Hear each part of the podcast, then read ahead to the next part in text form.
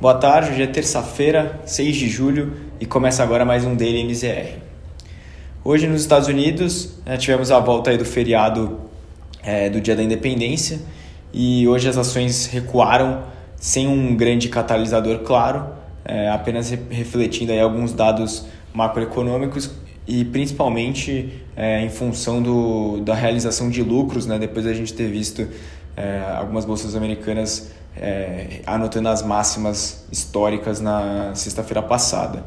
A curva de juros é, americana voltou a retirar prêmio na parte longa, o juro da T-Note de 10 anos é, recuou abaixo de 1,4 e, e é a primeira vez que ele atinge esse nível desde fevereiro desse ano. Isso acabou até influenciando nas ações de tecnologia e até em função disso o Nasdaq anotou uma nova máxima histórica, renovando a que havia sido anotada na sexta-feira, avançando aí 0,17, encerrando aos 14.663 pontos.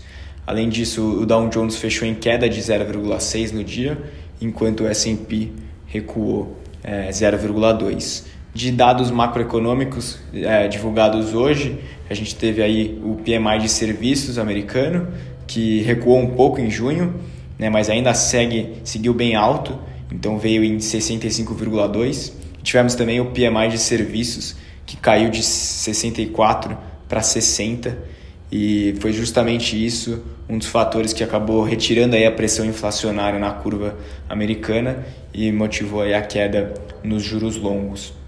Falando agora do continente europeu, as bolsas europeias acabaram entregando as altas do, do pregão de ontem e corrigiram um pouco, é, o achatamento da curva de juros americana acabou impactando todos os títulos globais, né, os títulos públicos globais e consequentemente afeta os valuations dos bancos europeus, já que eles costumam alocar aí, é, um grande volume de caixa nesses instrumentos e como reflexo disso as ações do setor é, bancário lá na, na Europa é, acabaram entregando aí a boa performance que tinham é, feito ontem.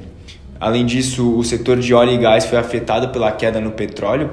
Hoje, o futuro do barril de, de petróleo, WTI, caiu quase 2,5% em função da negociação de produção da commodity envolvendo a Arábia Saudita e os Emirados Árabes. Os países é, adotaram uma posição mais individualista, querendo aumentar a produção de petróleo e fugindo do acordo com a OPEP e diante desse possível aumento na produção, os preços é, caíram fortemente hoje. O índice Stock 600 encerrou o pregão em queda de 0,52 aos 456 pontos.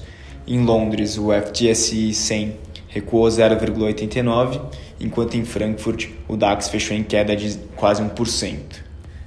Falando agora do ambiente local, né, do cenário brasileiro, é, hoje tivemos um dia com viés mais negativo, o mercado acabou acumulando aí as correções que foram feitas nas bolsas internacionais, com a instabilidade política local trazida pela CPI da Covid, isso acabou, acabou afetando a bolsa, né, já que a tensão política acaba tirando o foco da, nas pautas da agenda do governo.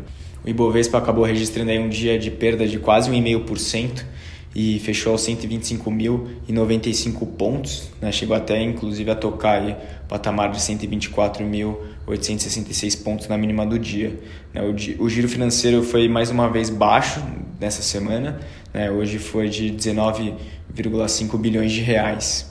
E hoje o grande destaque negativo acabou sendo a Petrobras, afetada aí pela queda no petróleo que eu mencionei, e, e hoje as ações caíram quase 4% na parte de juros e mais um dia de aversão a risco né, na, na curva brasileira. Acabou sendo ficando bastante pressionada a curva hoje e em toda a sua extensão e, e provocou aí uma abertura é, e com isso o, a gente vê os DIs futuros abrindo. É, o, o DI para janeiro 22 subiu de 5,74 de ontem para 5,78, o DI 23 avançou de 7,17 para 7,25 e já no vértice mais longo da curva, o DI 27 escalou de 8,67 para 8,79.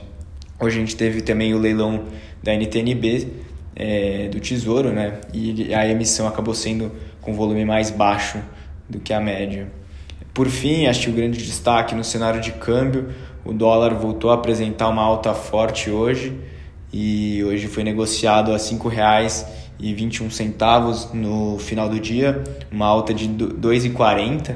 É, é a maior alta para um único período desde 18 de setembro, né, quando o dólar chegou até subir 2,83 naquele dia. E esse também é o maior patamar de fechamento desde 31 de maio, né, quando a moeda acabou encerrando em R$ 5,22. Com isso, o dólar também apagou a queda acumulada em 2021 e agora passa a subir 0,41% no ano. A realização de lucro nas bolsas americanas e a alta do petróleo foram fatores aí que fizeram com que o dólar se valorizasse frente às demais divisas globais e a gente ainda teve, como, como eu citei, as questões de instabilidade é, local que, que fizeram aí com, com que os investidores procurassem maior proteção no dólar. Por hoje esses foram os destaques e até amanhã.